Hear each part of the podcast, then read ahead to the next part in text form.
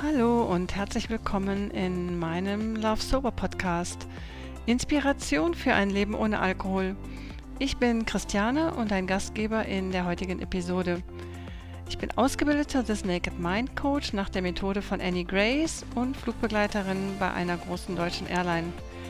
Das heißt, ich habe zwei Traumberufe, die ich wirklich über alles liebe. In meinem Podcast möchte ich mich mit Menschen unterhalten, die es geschafft haben, dem Alkohol Adios zu sagen und jetzt glücklich und frei sind. Ich möchte von ihnen erfahren, was sie gemacht haben, um auf die andere Seite zu gelangen. Mit meinem Love Sober Podcast möchte ich auch allen Menschen auf der Welt zeigen, wie schön ein Leben ohne Alkohol sein kann. Ich möchte inspirieren, motivieren und unterstützen. Und es wird Episoden in Deutsch, Englisch und Spanisch geben. Aber jetzt wünsche ich dir erstmal viel Spaß mit der heutigen Folge.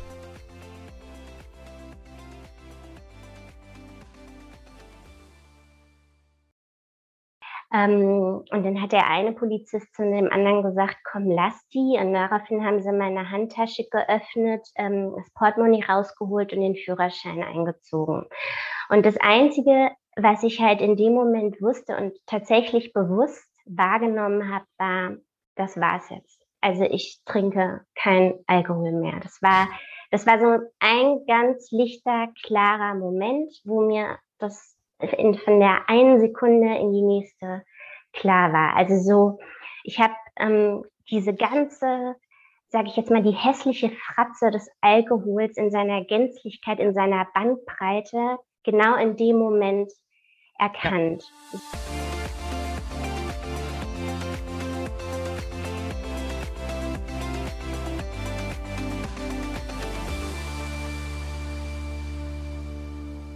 Hallo ihr Lieben, schön, dass ihr heute hier seid auf meinem Love Sober Podcast.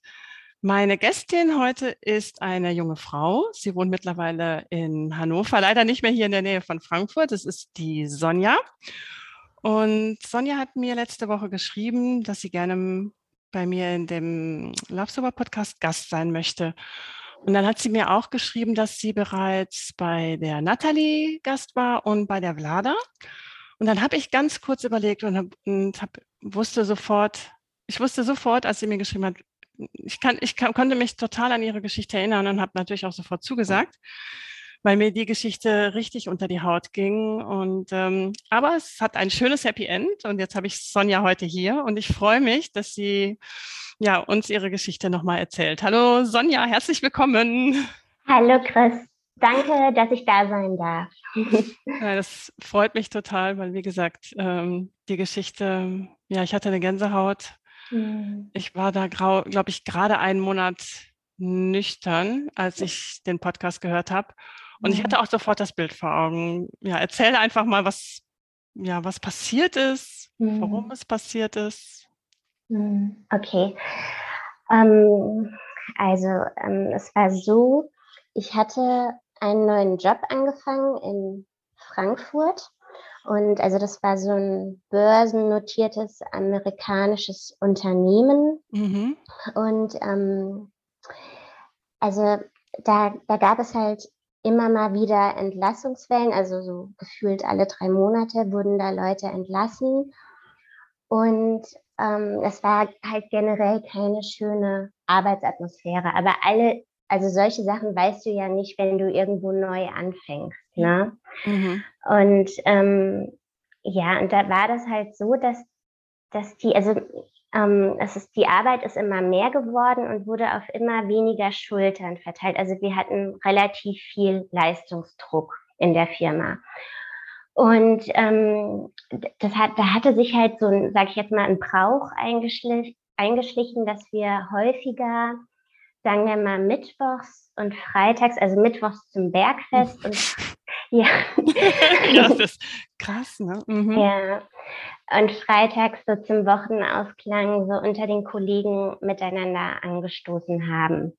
Und also das haben wir auch nicht jetzt so groß kommuniziert an die Geschäftsleitung, sondern das lief tatsächlich so unter uns Kollegen ab, also so über diese Instant Messaging ähm, hast du dann halt eine Nachricht bekommen, dass du halt jetzt mal rüber ins Nachbarbüro kommen sollst, ähm, dass da jetzt gerade angestoßen wird. Und Ähm, also der besagte Tag, das war in meinem Fall der 11. Juli 2014, ist für mich ein ganz besonderer Tag.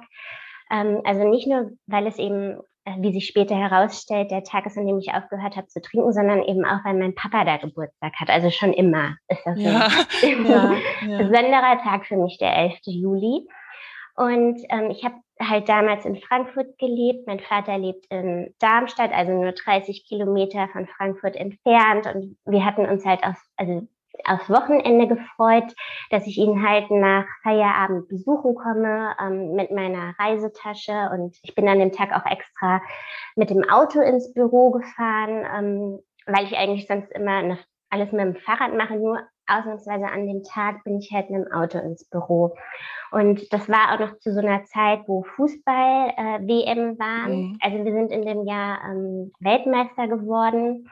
Und ich wollte halt mit meinem Vater, also mit meinem Papa, zusammen äh, äh, das Finale sehen am Sonntag. Ne? Das war so der Plan fürs ja. Wochenende.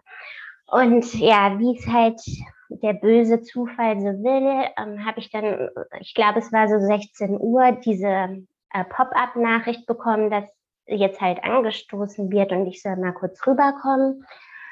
Und ich habe dann halt noch die Sachen fertig gemacht, die halt so zu erledigen waren vom Wochenende. Und dann bin ich halt rüber zu den Mädels und wir haben dann erstmal gepostet mit Sekt. Darf ich kurz was fragen? Wo ja. habt ihr denn in der Firma den Alkohol? Habt ihr den mitgebracht oder? Ähm? Also das, das war so teils, teils würde ich sagen. Ähm, also ich habe ich hab damals ähm, ja auch in der Reisebranche gearbeitet und ähm, also das, man kann das ja nicht beschränken jetzt auf eine gewisse Branche, aber da in der Reisebranche, so viel kann ich sagen, ist es schon üblich, dass wenn irgendwelche Firmen, Jubiläen sind, irgendwelche Geburtstage, dass da gefühlt die Regale des Büros voll sind mit Sektflaschen Echt? oder Wein. Ja, das ist, ich, also das habe ich jetzt nicht nur in der Firma erlebt, sondern auch noch in einer anderen Firma. Also in den Büros sind sozusagen korrekt, ja. Weinschränke oder ähm, Regale Ge mit, mit Alkoholik. Genau, also ich meine, natürlich sind da auch ähm, Akten, so Ordner, aber neben diesen Ordnern hast du halt Echt? auch immer wieder äh, irgendwelche Sektflaschen gefunden, die wir von irgendwelchen ähm, Kunden oder Reisebüropartnern ah. geschenkt bekommen. Klar, die Werbegeschenke, die wurden dann natürlich kalt gestellt. Ja, genau, so kannst du dir das vorstellen, ja. Ich kenne das nur eben mit der Kantine, also bei der Airline, wo ich angefangen habe, 1900, was war das, 1987, da, ähm, da konnten wir in der Kantine noch Sekt kaufen. Und das mhm. gibt's aber ja. in den Büros, mh, interessant. Mhm, genau. Und ähm, ja, und dann ist es so, dass ich halt wieder zu viel getrunken habe. Ne? Also ich bin ja so eine, die, ähm, die das mit dem Kontrollverlust ganz stark hat. Allerdings muss ich sagen, dass ich das zu dem Zeitpunkt auch, dass mir das überhaupt nicht bewusst war, dass mhm. ich nicht mhm. kontrollieren kann. Also das, man muss sich das bei mir so vorstellen. Ähm, also ich trinke einen Schluck Sekt. Und dann ist es echt so, als ob sich in meinem Kopf ein Hebel umlegt und dieser Hebel, für, also das Umlegen ja. des Schalters verursacht dann, dass da eine Stimme in meinem Kopf sagt, ich will mehr, ich will immer mehr trinken. Also ich habe das wirklich schon nach einem Schluck. Es gibt Menschen, bei denen setzt es erst nach einem oder zwei Gläser ein. Ich habe das tatsächlich schon nach dem ersten Schluck. Ehrlich? Nach einem ja. Schluck? Also das hast ja. du dann. Wahnsinn. Mhm. mhm. Das ist also wie gesagt, das ist ein ganz unbewusster Vorgang. Ich wusste nicht, dass, dass ich so krass, also ja, so krass darauf reagiere, auf diese Substanz. Mhm. Und ähm, genau, und also von der Menge her, ach, lass es jetzt drei Gläser Sekt ja. gewesen sein und dann haben wir noch weiter mit Wein gemacht, lass es drei Gläser Wein gewesen sein, die ich getrunken habe. Und ähm, dann war, also ich glaube, es war dann so zwei Stunden später, bin ich halt Genau, dann bin ich zu meinem Auto gelaufen, also auf diesem Mitarbeiterparkplatz und, ähm, und es, es gab da schon so diese Stimme, so sagen, ja, willst du das jetzt echt noch machen? Willst du jetzt echt noch zu deinem Vater nach Darmstadt reisen, also fahren, ne? Mhm. Und, ähm, und dann hat irgend so eine andere Stimme gesagt, ach Sonja, das geht schon, so viel hast du jetzt nicht getrunken. Ja, ja. So. Und dann bin ich ins Auto gestiegen und bin halt diese 30 Kilometer nach Darmstadt, also du musst dann die A5 Richtung Süden. Ja, die kenne ich. Mhm. Ja, ja, also genau Und die ist ja auch immer gut befahren. Das ist ja jetzt auch, ja. da habe ich auch nochmal, du hast echt Glück gehabt. Ne? Ja, ich habe ich hab so ja. Glück gehabt. Also das kann man gar nicht anders ausdrücken, dass ich da einfach sehr viel Glück gehabt habe. Und ähm, genau, dann war ich in der Straße meiner Eltern und ich habe aber schon kurz vorm Anhalten, also kurz bevor ich geparkt habe, gemerkt, oh, dass mir total schlecht ist. Und dann habe ich das Auto, also abgestellt, Motor ausgemacht und dann kam so ein, so ein Würgereiz, so ein Brechreiz und musste mich dann zunächst auf mein Lenkrad übergeben. Ähm, und dann habe ich, weil ich halt mein Auto nicht so verschmutzen wollte, sozusagen rechts die Beifahrertür aufgemacht und habe mich dann weiter in das Gebüsch übergeben. Ähm, und diesen Vorgang des Übergebens, ne, da ins Gebüsch, mhm. das haben zwei Passanten gesehen und haben daraufhin einen Krankenwagen gerufen. Weil die, die wussten halt nicht, wie sie sich verhalten sollen. Die haben sich halt Sorgen gemacht. Ne? Vielleicht haben die auch gedacht, dass, ja, die haben ja wahrscheinlich erstmal gedacht, dass es dir nicht gut geht. Oder haben die gleich an Alkoholmissbrauch gedacht am Steuer?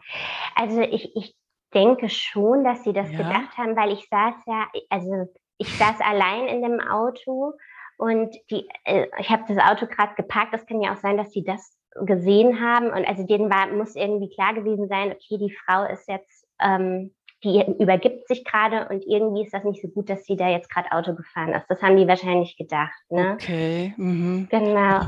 Eigentlich ja Zufall, ne? Also wenn gut, Richtig. Ne? wenn sie jetzt, wenn die wirklich, wenn die das nicht gesehen hätten, du warst ja schon bei deinem Vater, ne, am Haus. Genau, also sozusagen vor dem Haus. Ich war noch auf der Straße. Mhm. Und ähm, genau, dann kam halt der Krankenwagen und der Vater hat das halt mitgekriegt von drin, dass, ähm, dass da gerade also was draußen los ist ähm, vor dem Haus und hat dann rausgeschaut und hat dann erst gesehen, oh nee, da kommt jetzt ein Krankenwagen und die kommen wegen, wegen Sonja. Ne? Und er ja. ist dann halt sofort raus und hat ähm, hat sich halt Sorgen gemacht und was halt auch so, so blöd war an der ganzen Situation, er hatte ja Geburtstag. Ja, ne? also ich glaube, schlimmer geht nimmer, ne? Also ja. ist jetzt vielleicht aber, oh, wie, puh, ja. ja. ich kann mir das, ich leide gerade mit. oh. ja. Oh Mann, ey, und äh, also ich merke das auch gerade, wenn ich erzähle, dass, oh. das, ja, das sind hm. richtige Emotionen, kommen da ja. gerade auch in mir hoch. Naja, und ähm, dann wurde ich halt ins Krankenhaus gefahren. Das habe ich aber auch alles gar nicht mehr so bewusst mitbekommen. Und also das, offen gesagt, das nächste, woran ich mich erinnern kann, ist, dass ich auf dem Boden der Notaufnahme wieder wach geworden bin. Also ich lag da auf so einer Pritsche, weil die ganzen Betten der Notaufnahme voll waren und neben mir standen zwei Polizisten, die versucht haben, mit mir zu reden. Aber ich habe das mit dem Reden nicht so ganz hingekriegt. Ja. Ähm, also weil ich wahrscheinlich noch zu betrunken war und ähm, und dann hat der eine Polizist zu dem anderen gesagt, komm, lass die. Und daraufhin haben sie meine Handtasche geöffnet, ähm, das Portemonnaie rausgeholt und den Führerschein eingezogen. Und das Einzige, was ich halt in dem Moment wusste und tatsächlich bewusst wahrgenommen habe, war, das war's jetzt. Also ich trinke kein Alkohol mehr. Das war, das war so ein ganz lichter, klarer Moment, wo mir das in, von der einen Sekunde in die nächste klar war. Also so, ich habe ähm, diese ganze, sage ich jetzt mal, die hässliche Fratze des Alkohols in seiner Gänzlichkeit, in seiner Bandbreite genau in dem Moment erkannt. Ja, so Gott sei Dank. Genau und auch dieses, dass ich so sauer auf mich war. Ich war, ich habe so richtige Selbsthassgefühle gehabt, weil das halt so ein Verhalten ist, was überhaupt nicht zu mir passt. Ne? Also so dieses, dass man sich in Gefahr bringt, dass man andere Menschen durch so eine Alkoholfahrt in Gefahr bringt. Und das war so ein Moment, wo ich dachte, also weiter als das kannst du dich gar nicht mehr von dir entfernen. Und mhm. also es war, muss man echt so sagen, ein richtiger Wendepunkt in meinem Leben dieses Aufwachen in der ja, Notaufnahme. Das glaube ich dir. Also das spüre ich auch. Also das, das spüre ich bis bis hier. Es ist, ja, weil das, mhm. du hast das ja auch noch nie, du bist ja noch nie vorher gefahren. Unter Alkohol, ne? Genau. Hast du genau. gesagt, ne? Weil genau. du immer mit öffentlichen Verkehrsmitteln zur Arbeit gefahren bist oder zu Fuß oder mit dem gut Fahrrad. Mhm. Genau, ich habe es eigentlich immer alles mit dem Rad gelöst. Also schon von klein auf. Ich bin so eine alte Fahrradfahrerin und es glaubt mir auch, auch, immer nie jemand, dass das jetzt das erste Mal war, dass ich mit dem Auto betrunken gefahren bin. Aber es, es war tatsächlich meine erste Alkoholfahrt, ja, und Gott sei Dank auch die einzige. Ne? Und mhm. ähm, also mit dem Fahrrad bin ich gewiss schon öfters betrunken gefahren. Das ist ja auch nicht so ohne. Also du kannst ja auch betrunken ähm, auf dem Fahrrad deinen Führerschein verlieren. Ich glaube, das ist auch vielen Menschen gar nicht so bewusst. Ähm, aber du, ich sage jetzt mal, du kannst nicht so einen fetten Schaden anrichten. Ja, ja. ja genau. Ja, also ich bin auch mit dem Fahrrad öfters gefahren betrunken, aber das waren dann wirklich Fahrradwege. Klar, ich hätte jetzt einen Fußgänger auch umfahren können, natürlich. Mhm, ne? ja. Aber ich habe mich meistens immer nur selber geschädigt. Ne? Ich bin dann gegen eine mm, Absperrung gefahren mit dem Oberschenkel, hab den, hatte den dann blau oder eben ja. der letzte Sturz mit dem Unterarm. Ja, sowas war auch nicht. Hm. Mhm. Das waren auch Momente, wo ich definitiv wach geworden bin. Ne? Mhm. Ja, genau. Aber mit dem Auto, ja. Aber das ist ja, ich glaube, da, da bist du sehr froh darüber, dass eben dass auf der Fahrt von Frankfurt nach Darmstadt, dass da nicht noch mehr passiert ist. Ne? Richtig. Da bin ich so dankbar für. Also, oh.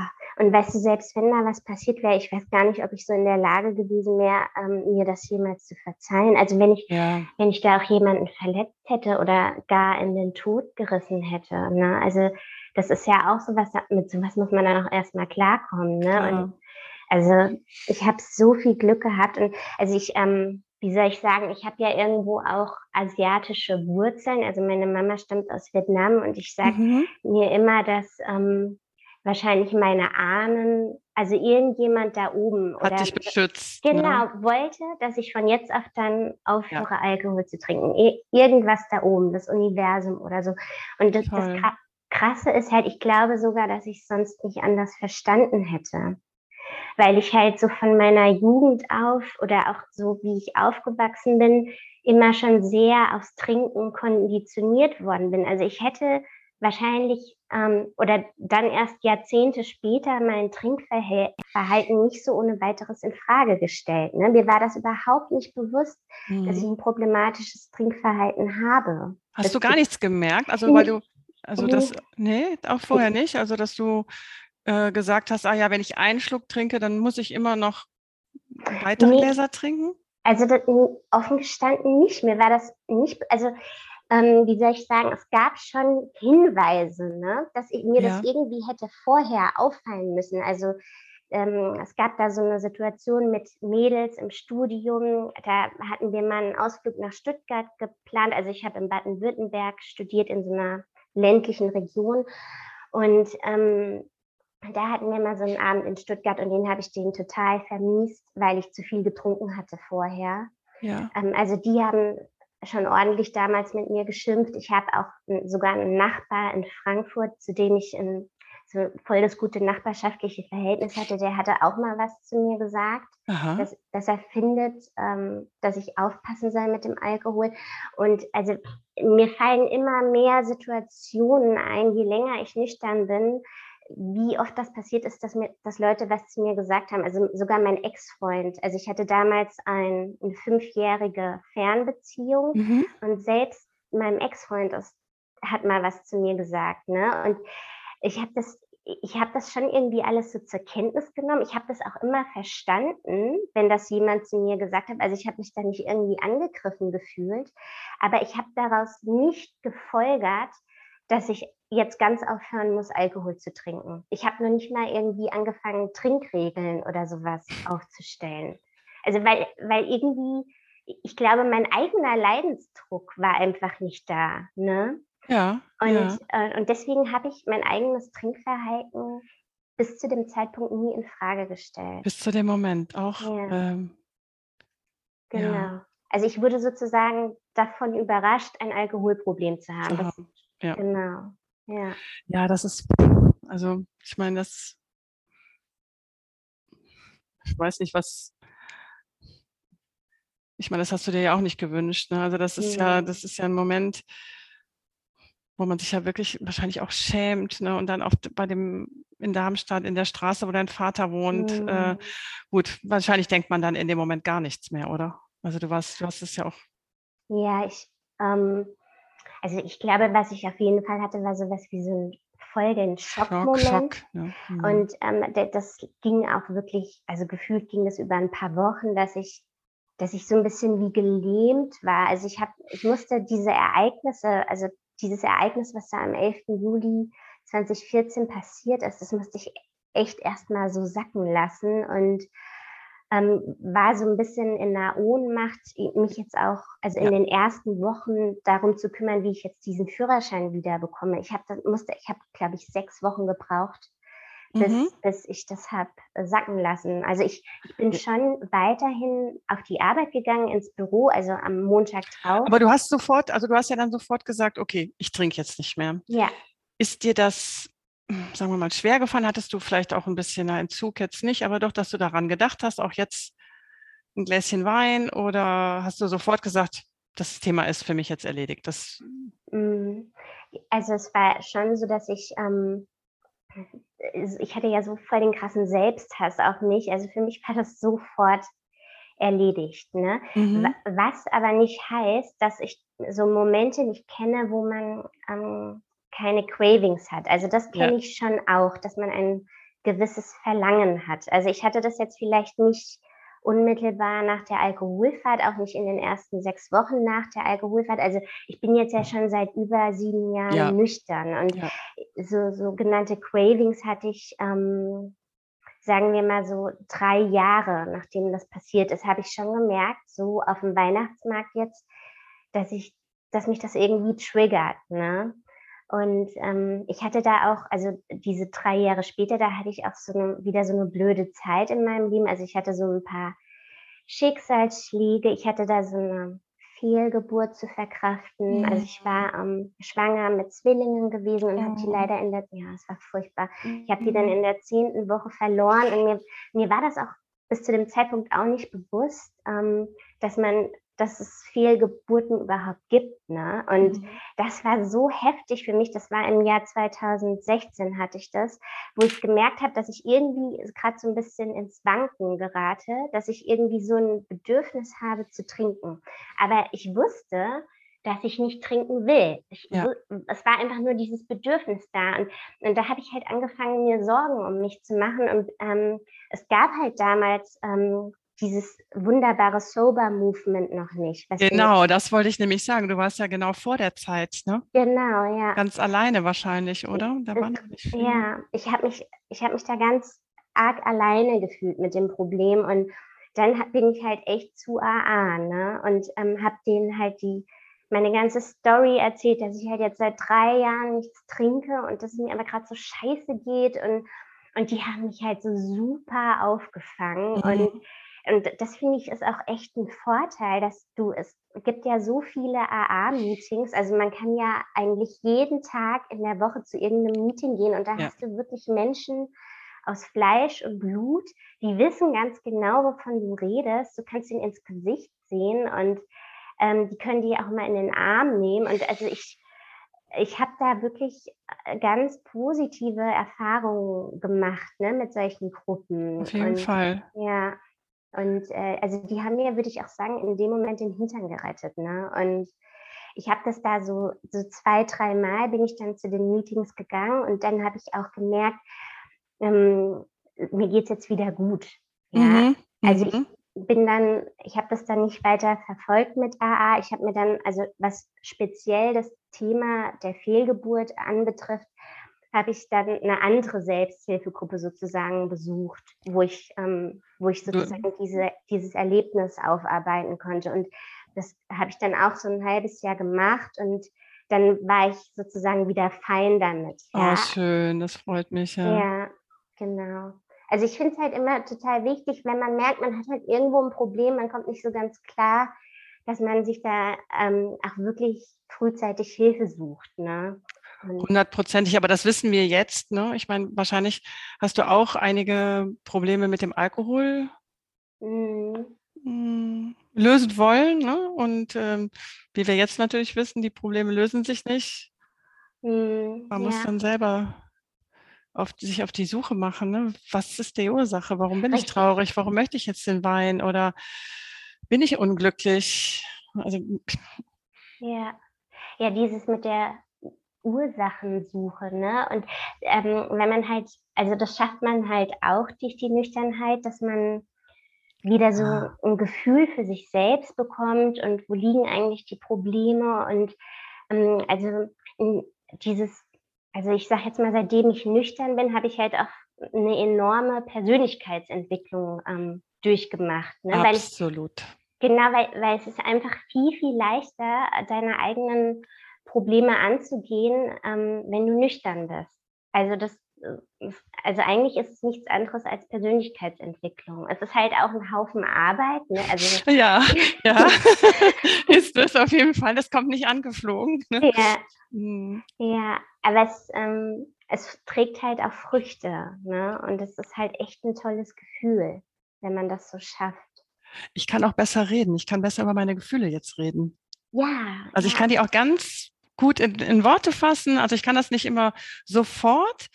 Ähm, es dauert immer so ein bisschen, bis ich da mit meinem Partner ins Gespräch komme oder auch mit meinen Kindern. Mhm. Aber wenn, dann kann, die sagen mir auch, also du bist viel, viel ruhiger, viel, viel gelassener.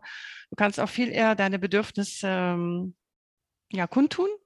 Mhm. Und das habe ich vorher nicht so. Also dann war es dann nachher, dann habe ich geweint durch den Alkohol. Ach, ja, und mhm. habe mich dann noch schlechter gefühlt, war dann traurig. Und mhm. am anderen Tag waren die Probleme immer noch da. Ne? Also ja.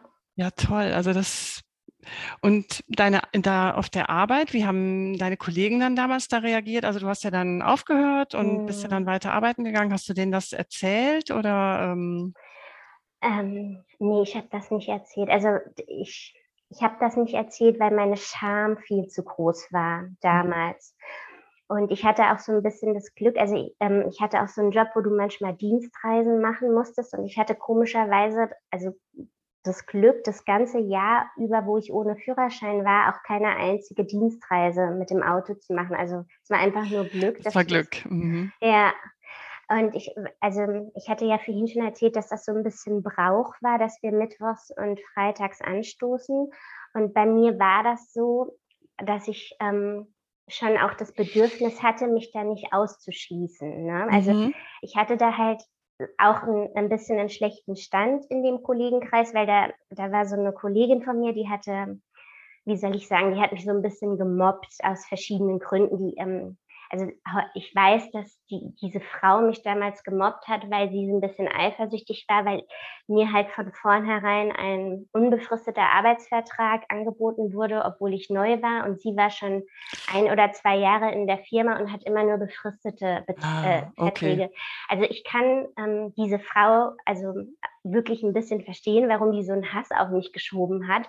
Ähm, allerdings war halt ihr Verhalten derbe und professionell mir gegenüber. Ne? Ähm, aber ja, also es war halt so oder so, war es ein richtig blödes Arbeitsverhältnis, in dem ich drin war, wo auf ja. solche Sachen halt auch nicht geachtet wurde. Mhm. Und ähm, genau deswegen war das mir halt irgendwie wichtig, dass ich weiterhin zum Anstoßen komme. Aber ich habe das dann halt nicht mit alkoholischen Getränken gemacht, sondern ähm, ich habe das dann mit Getränken gemacht, die also in meinen Augen für mich äh, attraktiv waren. Also ich habe diese Aha. Trinksituationen immer total vorbereitet gehabt. Also Schön. Also, mhm. Ja, also das, das war aber auch, das sind alles so Tipps gewesen, die ich ähm, aus der Verkehrs psychologischen Schulung mitgenommen habe, ähm, die ich dann ja auch besucht habe, um die Sperrfrist zu verkürzen. Also äh, da war zum Beispiel so eine Übung, dass du dir deiner Trinksituation bewusst werden sollst und du sollst dann auch ein bisschen einschätzen, inwiefern es dir schwerfällt, in der Situation nicht zu trinken. Und dadurch, dass ich diese Übung gemacht hatte als Hausaufgabe, wusste ich halt immer ganz genau, ähm, welche Situationen jetzt vielleicht für mich brenzlig werden könnten. Und toll, dadurch toll. hatte ich halt die Möglichkeit, genau diese Situation vorzubereiten. Und ich hatte dann halt immer so ein Mixgetränk am Start, was aus einem Drittel Mineralwasser, ein Drittel Bananensaft und ein Drittel Ginger Ale bestand. Super. Genau, und so, so habe ich dann halt mit den Mädels dort angestoßen. Ne? Also natürlich, die haben da schon gefragt, Ja, was ist los? Ja, ja genau. das muss dir noch aufgefallen sein, ja. wenn du vorher sechs Gläser Alkohol getrunken hast und jetzt bist du mit dem Bananenmocktail am Start. Ja.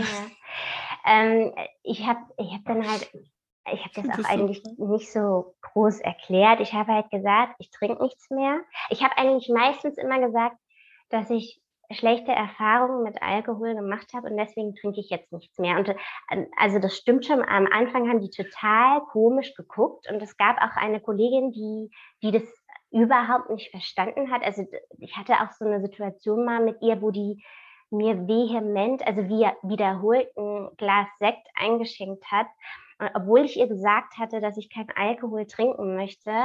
Und dann ähm, weil sie es halt einfach nicht anders verstanden hat, habe ich dann den Sekt in die Büropflanze gegossen, also mhm, vor ihren cool. Augen. Sehr gut. Genau, aber also da ist mir auch so bewusst geworden, dass ähm, ja, dass ich halt voll die Minderheit darstelle in dem Moment, äh, wo ich sage, dass ich nichts trinke und dass es auch nicht so ohne weiteres, also in meinem Fall akzeptiert wird, wenn ich sage, dass ich nichts trinke, weil das ist ja schon ein bisschen übergriffig, mir wiederholend ein Glas Sekt einzuschenken, obwohl ich beim ersten Mal schon ziemlich deutlich gesagt habe, dass ich nichts trinke. Also unfassbar, ja. Ja, da, da kannst du halt auch nicht immer so super höflich sein, sondern dann, wenn sie es halt nicht anders versteht, ähm, musst du halt auch so mal reagieren. Ne? Also ich, ähm, ich kenne mich selbst auch nicht so, dass ich da sowas mache, aber das ging halt in dem Fall auch nicht anders.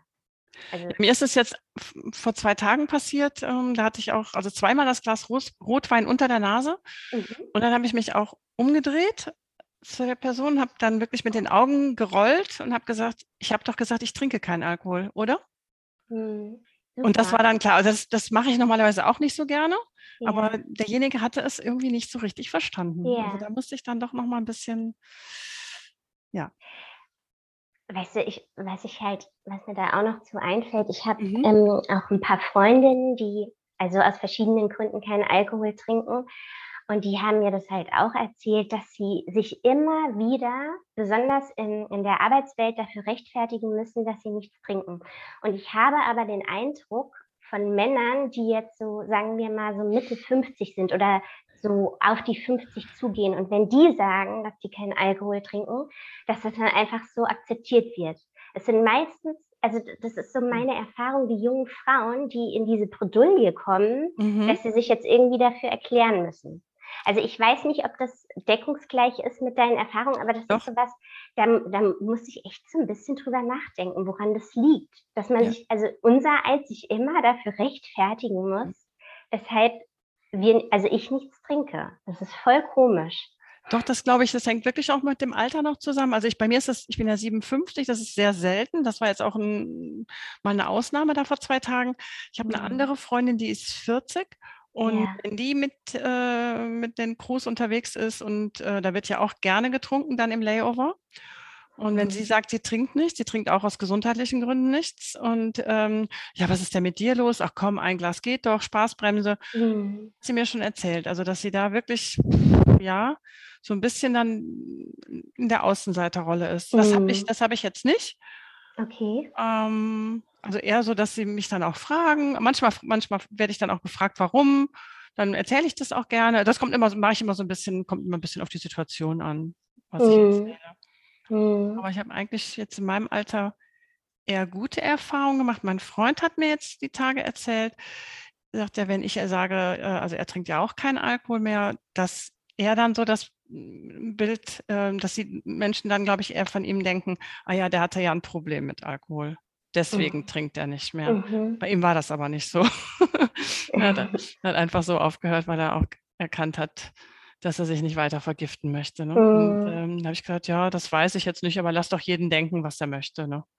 Mhm. Ja. ich glaube, die Gesellschaft denkt dann wirklich, wenn du aufhörst, ah ja, hm, ja, ja, genau, die Chris, ja, die hatte ja ein Problem. Ja.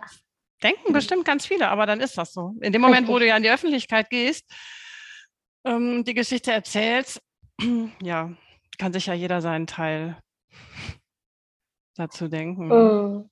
Ja, ich meine, da haben wir ja auch überhaupt keinen Einfluss drauf. Und ähm, also offen gestanden, also das merke ich halt auch, es ist mir voll egal, also was andere Leute ja. denken, besonders was das Thema betrifft. Also ich bin normalerweise schon auch so, dass mir ähm, das nicht so egal ist, was andere Leute über mich denken, aber diese eine Entscheidung, die ist für mich so glasklar und ähm, da, da ähm, also ich kriege auch immer wieder Sprüche zu hören, so, wieso Echt? trinkst du denn nichts? Du hast doch überhaupt gar kein Problem gehabt. Also, also tatsächlich, dass ich überhaupt nicht ernst genommen werde mit meiner Alkoholvergangenheit. Ne? Das passiert mir auch immer wieder. Mhm. Ähm, aber ich merke auch total, dass diese Sprüche ziemlich an mir so abprellen, ja. weil, weil ja. ich einfach klar bin für mich. Ja. Ne? Und es ist wirklich echt die Hauptsache, dass ich das für mich erkannt habe und da, es ist halt auch wirklich egal, ob das jemand anderes so sieht. Ne? Das denke ich absolut genauso. Das, das, prallt an mir auch absolut ab, weil ich bin mir wichtig und meine Entscheidung, die, das war eine der besten Entscheidungen, die ich ja. je getroffen habe. Und davon gehe ich auch nicht mehr ab. Und das ist mir absolut egal, was, was alle anderen denken. Richtig. Ja. Sonst wäre ich auch ja nicht, ich meine, du bist ja auch ziemlich du bist ja dann auch in die Öffentlichkeit gegangen. Gut, da warst du jetzt schon, weil als du ja aufgehört hast, da gab es ja das Sober Movement noch nicht. Nee. Da warst du Arme ja noch ganz alleine in Deutschland. Und bei mir hat es dann auch sechs Monate gedauert, weil ich ja auch wusste, man kannte mich noch von zwei Airlines und ähm, ja, die Sensationslust ist natürlich dann auch immer da. Oh, hast du schon gehört, die Chris und äh, so. Also ich wusste in dem Moment, wo ich dann in die Öffentlichkeit gehe, wissen es dann auch wirklich alle. Mhm. Und ähm, auch in Spanien, in Düsseldorf, in Frankfurt. Und ich habe es dann ja auch meiner Chefin erzählt und ja. äh, weil ich eben nicht wusste, wollte, dass sie das durch andere erfährt. Ja, ich du, ich habe das auch meiner Chefin erzählt. Also ähm, ich habe ja dann, genau, ich war ja da vor zwei Jahren bei Nathalie im Podcast mhm. und habe parallel auch so ein bisschen angefangen, hier und da mal was darüber zu schreiben. Und ähm, ich wollte einfach, dass meine Chefin weiß, ja. wer da ihre Angestellte ist. Ne? Und mhm. deswegen habe ich ihr das erzählt. Und mein, ähm, mein Glück ist halt auch, weil ich da, das kann ich nämlich auch nicht so ganz einschätzen, ob da jeder Chef so cool damit ist. Aber meine Chefin hat halt auch gesagt, du Sonja, mir ist das so egal, ob du Alkohol trinkst oder nicht. Und ähm, ich finde das total super, dass du dich da auch in der Öffentlichkeit engagierst. Also ich, ich, ich hatte halt auch so eine zwischenmenschlich richtig tolle Chefin ja. und ich wusste, dass dass das in guten Händen bei ihr ist. Ne? Ja, das und, wusste ich auch. Das wusste ja. ich, oder das weiß ich bei meiner auch. Ich habe ja auch letzte Woche ähm, den, zum Podcast-Start äh, auch eine E-Mail geschickt und ähm, ja. ich weiß, dass da auch ein, dass da ein tolles Feedback kommt. Und sie hat mich auch innerhalb der Firma für die Abteilung ähm, vorgeschlagen. Also es gibt in der Firma, eine, wir haben eine Abteilung, die sich um Mitarbeiter kümmert, die Probleme haben mit mhm. Alkohol und Drogen mit dem Thema. Mhm. Und da hat sie mich auch vorgeschlagen, also ich bin super, super glücklich. Ne? Bin, mhm. bin froh, dass ich den Weg auch gegangen bin. Und ähm, ja, also ich kann es nur allen empfehlen, ne? du mhm. ja auch. Ne? Das ist ja. eine Erleichterung, die Freiheit, dass man nicht mehr trinken muss, Bill. Und ich finde auch, dass es so eine schöne Erfahrung ist, sich so authentisch zeigen zu können und nicht irgendwie so eine Rolle spielen zu müssen oder so, so eine Maske aufzuziehen, sondern dass man genau das, so seine eigene Verletzlichkeit zeigen kann. Das, find, das war halt so die schöne Erfahrung für mich, also auch mit meiner Chefin. Ne? Mhm. Hm. Und dein, dein Partner, ähm, dein Mann, trinkt der Alkohol oder wie ist das bei euch? Ähm, darf ich fragen? Ja, do, ja doch, der ist ja ganz cool. Also ähm, bei ihm ist es so, also ich würde meinen Mann als einen Gelegenheitstrinker bezeichnen. Ähm, wir, wir sind ja hin und wieder noch in, in Frankfurt beziehungsweise in Darmstadt, einfach weil meine Eltern dort leben. Ja. Ähm, und äh, wenn wir dann halt mal im Rhein-Main-Gebiet sind, dann ähm, trifft er sich halt mit seinen Jungs in Frankfurt. Also er hat halt damals in Frankfurt studiert, also wir haben uns ja auch in Frankfurt kennengelernt. Und dann passiert das halt schon, dass er mit seinen Jungs trinkt. Und gefühlt ist das zwei, dreimal im Jahr, also wirklich selten. Und äh, jetzt halt zu, ähm, wir sind jetzt ja im Dezember, jetzt, jetzt wird wieder was an äh, Silvester oder an Weihnachten sein.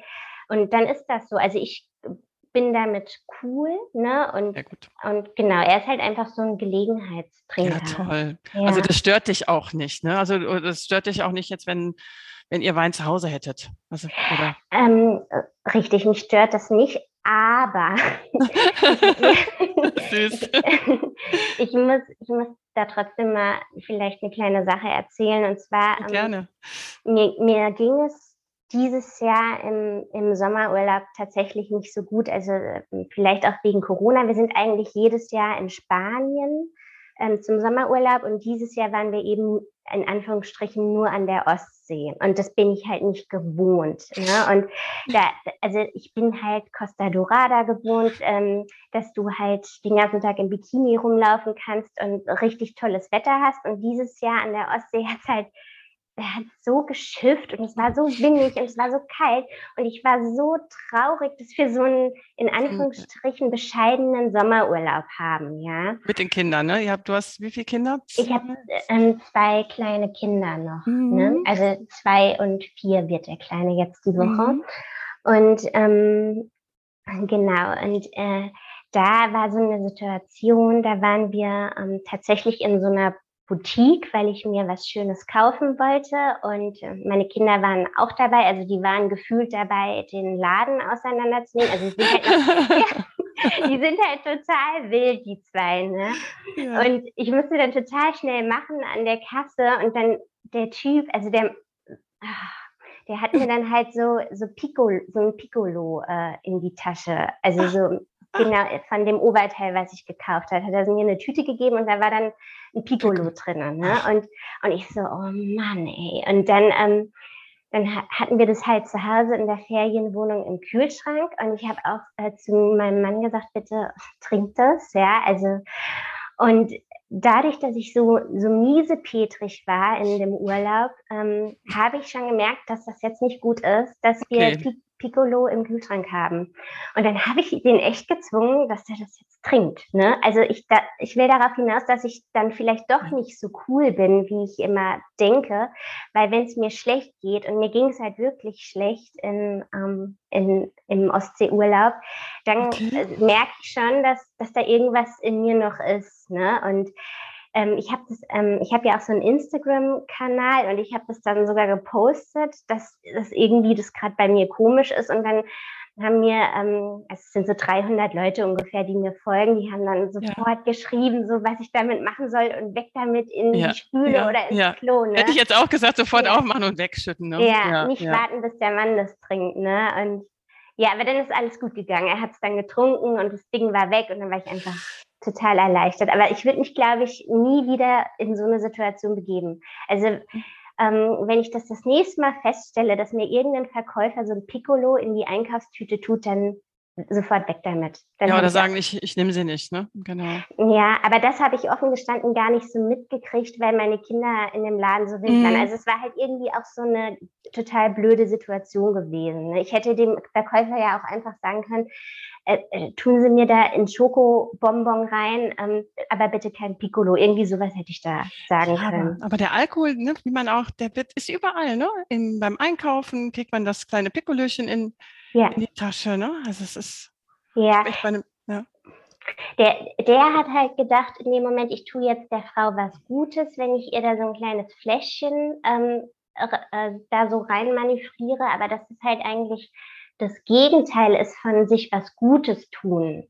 So weit denkt halt dieser Mann nicht, beziehungsweise ich glaube, die Gesellschaft, in der wir leben, ist halt einfach noch nicht so weit, das zu denken. Ja. Und, und deswegen ist halt diese, diese kleine, aber feine Sober-Bewegung, also dieses Sober-Movement, deswegen finde ich, die sind so extrem wichtig. Ne?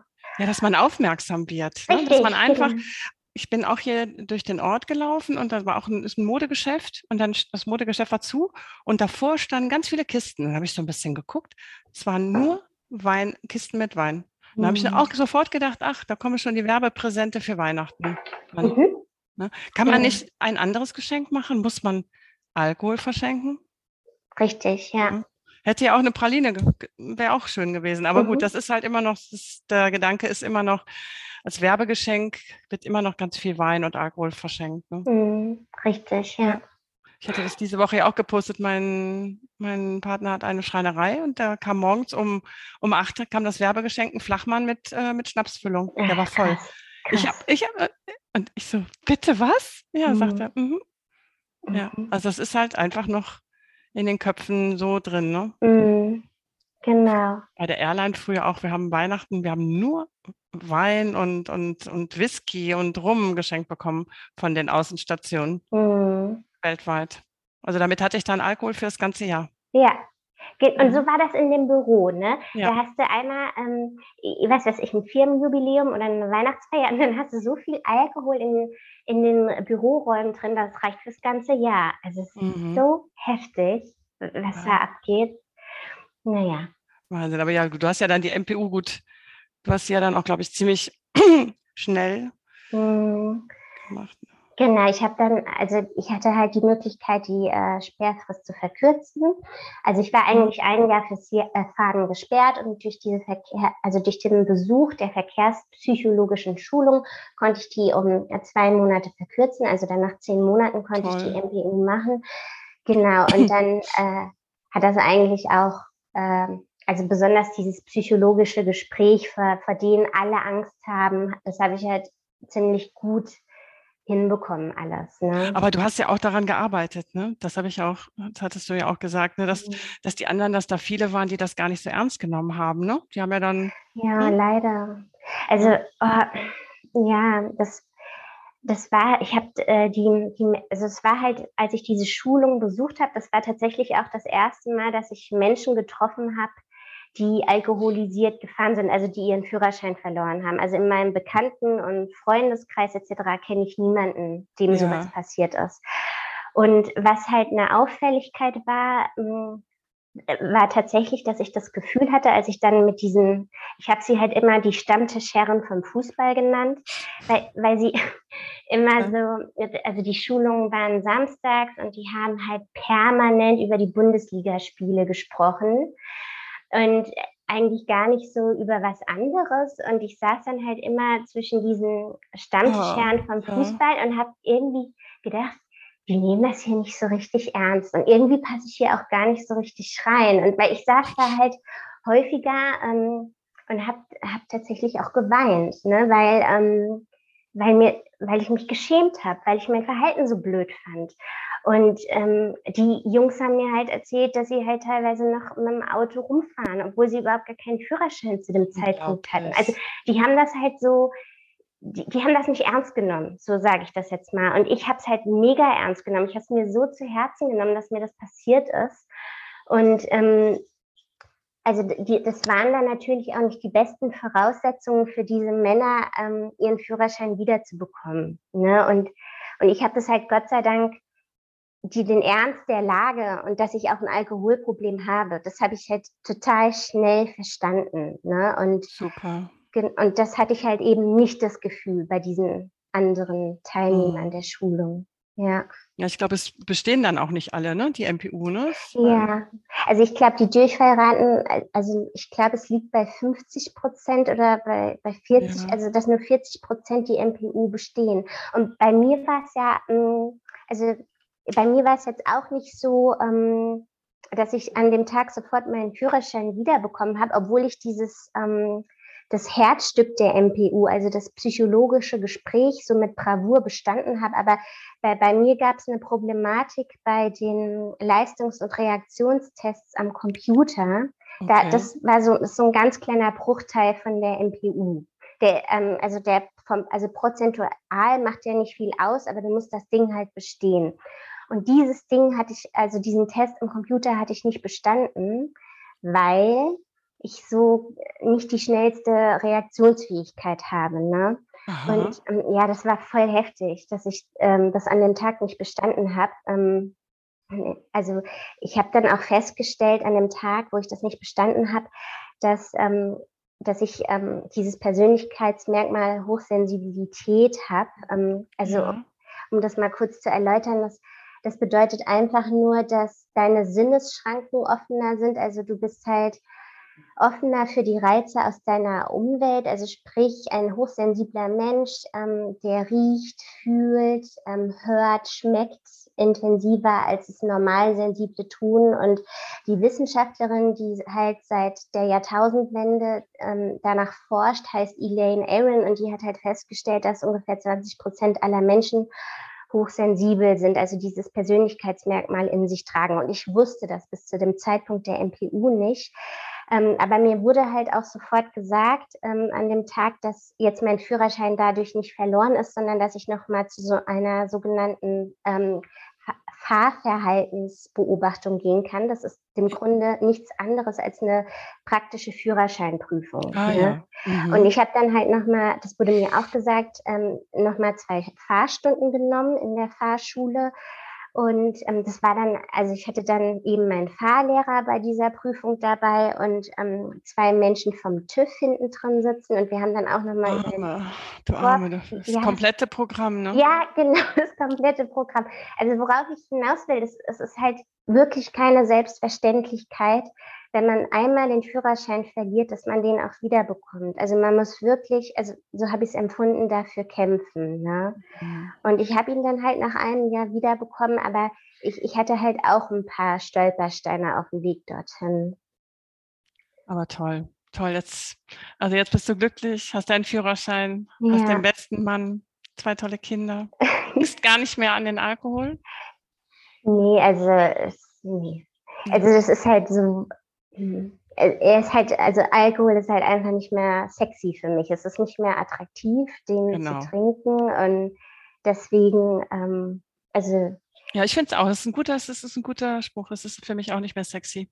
Ja, genau. Überhaupt nicht. Ist auch nicht interessant. Es interessiert mich auch gar nicht mehr. Es ist small and irrelevant. Also klein und nicht mehr relevant in meinem Leben. Ja. Ich nehme ihn noch wahr. Ich nehme ihn natürlich sehr bewusst jetzt wahr, aber ja. Erzähl doch mal, was du, du hast auch einen Blog, glaube ich. Ja. Erzähl mal den Zuhörerinnen, wo die dich jetzt so, wo die dich finden können. Mhm. Wenn sie auch mhm. Fragen haben, ich werde alles in den Shownotes natürlich verlinken, mhm. auch zum, zum, äh, zum Thema Hochsensibilität. Mhm. Kann ich gerne noch ähm, Informationen geben. Und mhm. wo finde ich die Zuhörer und Zuhörerinnen? Also ich habe, ähm, das ist jetzt auch wirklich noch nicht so lange, einen Blog gelauncht. Ähm, ich glaube Mitte November. Also ich wollte das halt jetzt so ein bisschen zur Vorweihnachtszeit machen, weil das halt, weil es also für manche Menschen ein bisschen triggernd ist, ja, diese ja. Adventszeit. Ne? Und da war es mir wichtig, dass ich jetzt recht bald mit dem Blog live gehe. Und es ist so, dass ich halt, ähm, ja, ich habe diesen Instagram-Kanal, ähm, also da findet man mich jetzt unter sensibel und stark, also sensibel unterstrich und und dann stark. Mhm. Und genauso heißt auch der Blog, der heißt sensibel und stark.com.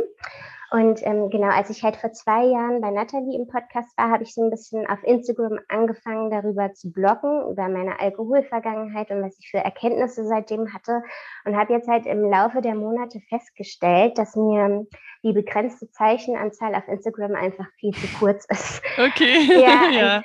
Ich, ich schreibe halt gerne und deswegen habe ich jetzt diesen Blog gelauncht. Und ich ähm, schreibe auch schon seit einem Jahr ungefähr an einem Buch also, der so ein bisschen oh, dieses. Super.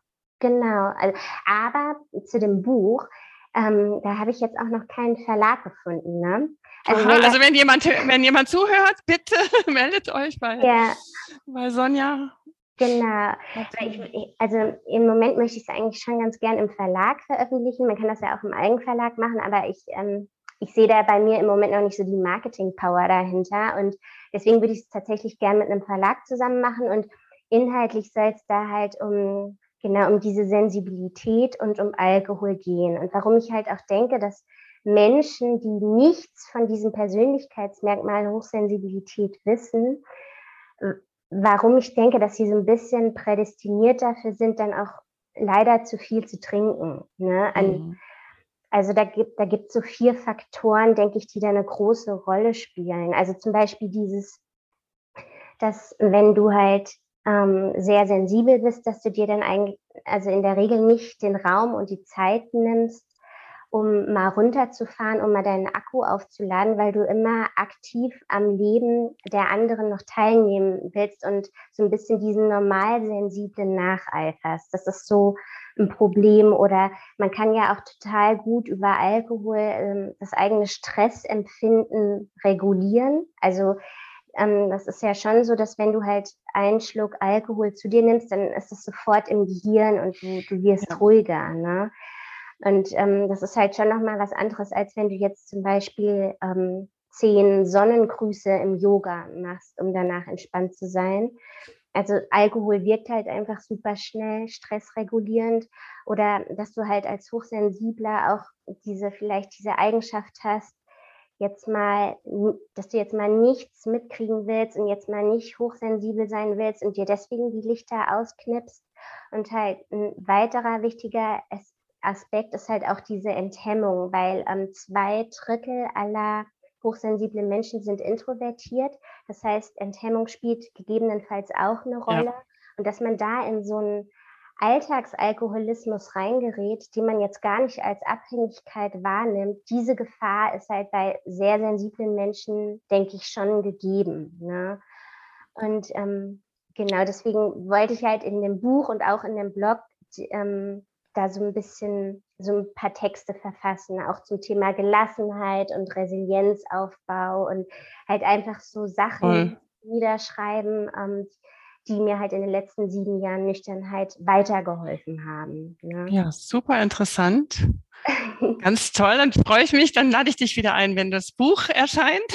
Ja, gerne. Dann sprechen wir nochmal ganz, ganz konkret über das Thema. Finde ich super interessant. Also echt, ist super spannend, weil jeder hat echt eine andere Geschichte. Richtig, ne? ja, ja. finde ich auch. Ne? Ja, man kann das wirklich nicht so verallgemeinern. Auch Alkohol und Geschichte, nein, jede Geschichte ist so facettenreich und so anders. Und ähm, mhm. dann auch den Weg, den man dann geht, ist anders. Du gehst ein bisschen ganz schnell und abrupt, musstest du ihn gehen? Bist mhm. du ihn gegangen? Mhm. Bei mir mhm. war es schleichend, sechs Jahre. Mhm. Und ja. Ja, ich, ich finde das auch immer so schön und so beneidenswert, wenn, ähm, wenn Menschen davon selber drauf kommen, dass sie vielleicht ein Alkoholproblem haben. Also wenn es dann so läuft, wie zum Beispiel wie bei dir und weniger wie bei mir, wo erst was ganz Schlimmes passieren muss, bis sie das versteht. Ne? Und deswegen finde ich halt wie gesagt, diese ganze Aufklärungsarbeit, die da geleistet wird, ich finde das halt so super wichtig. Ne? Und, und auch das, was du sagtest, dass wir ja alle total unterschiedlich sind und individuell. Und deswegen finde ich es halt auch so wichtig, dass da viele verschiedene Menschen dem Thema eine Stimme geben. Ja. Also einfach um diese Vielfalt mal aufzuzeigen. Deswegen, du schreibst gerne, ich rede gerne, oder? ich, fand, ich, ich rede jetzt in dem Podcast weniger, aber ich finde es halt einfach schön, mit Menschen zu sprechen, zu kommunizieren. Wir haben ja uns vorher auch unterhalten. Ich fand es ganz toll. Also richtig, richtig tolles Gespräch, toll, dich kennengelernt zu haben. Und ähm, das möchte ich einfach weitergeben, weil jeder hört die, der eine mag die Geschichte lieber, der eine kann sich mit der Person besser identifizieren. Und das, ich hoffe, dass immer für jeden was dabei ist. Ja dass man daraus was mitnimmt oder vielleicht sagt, oh ja, ich möchte gar nicht. Ich, bei mir, ich hatte wirklich große Angst, dass, es, dass irgendwas passiert.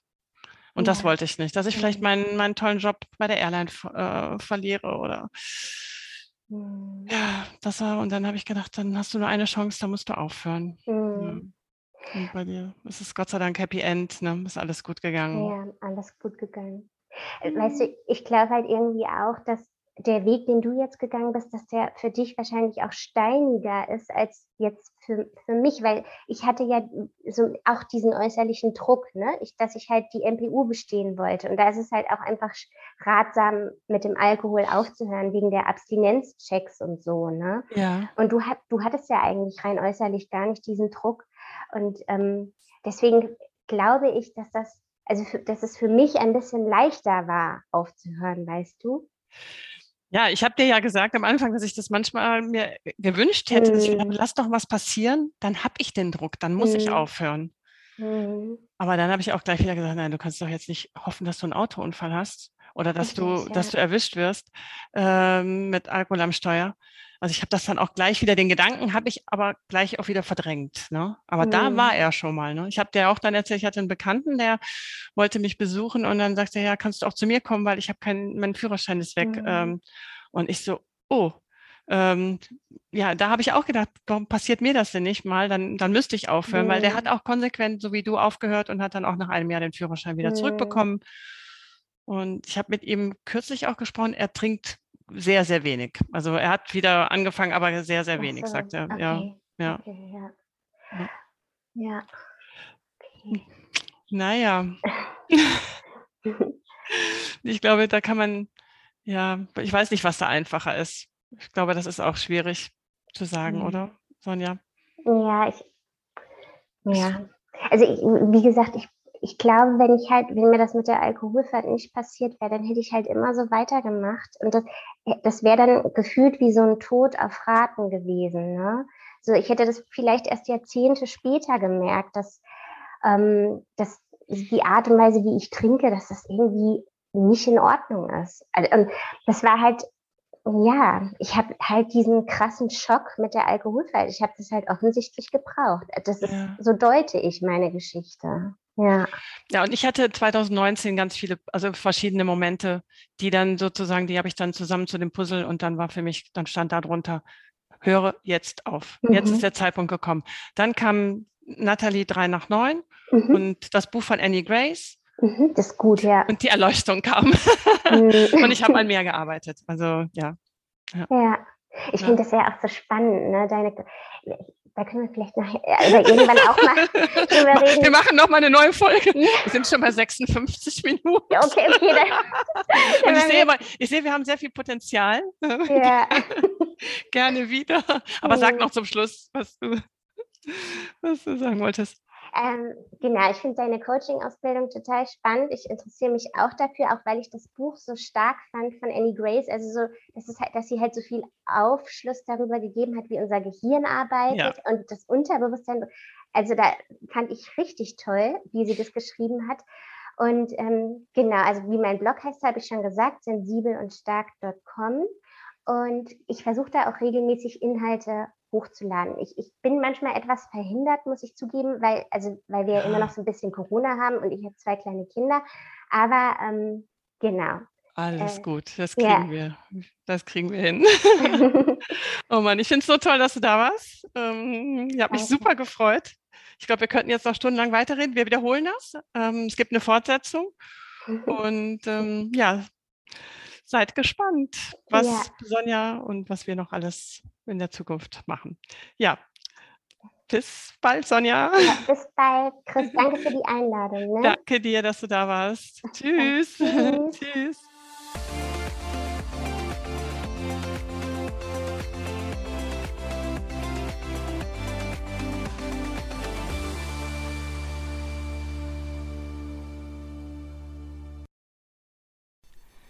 Ich hoffe, die heutige Podcast-Episode hat dir gefallen und konnte dich motivieren und inspirieren.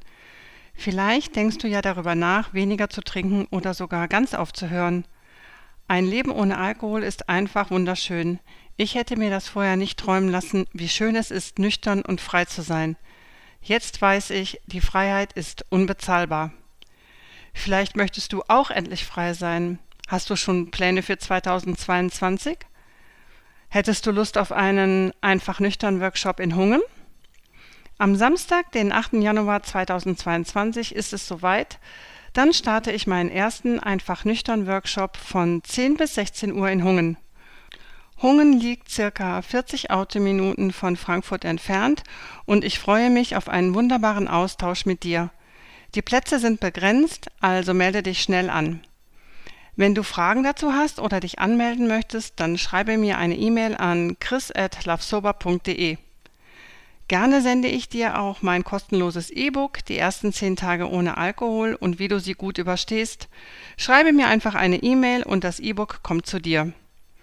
Wenn du noch mehr über mich und Love Sober erfahren möchtest, dann empfehle ich dir einen Blick auf meine Webseite lovesober.de zu werfen. Dort findest du auch Informationen zu meinen aktuellen Coaching-Programmen.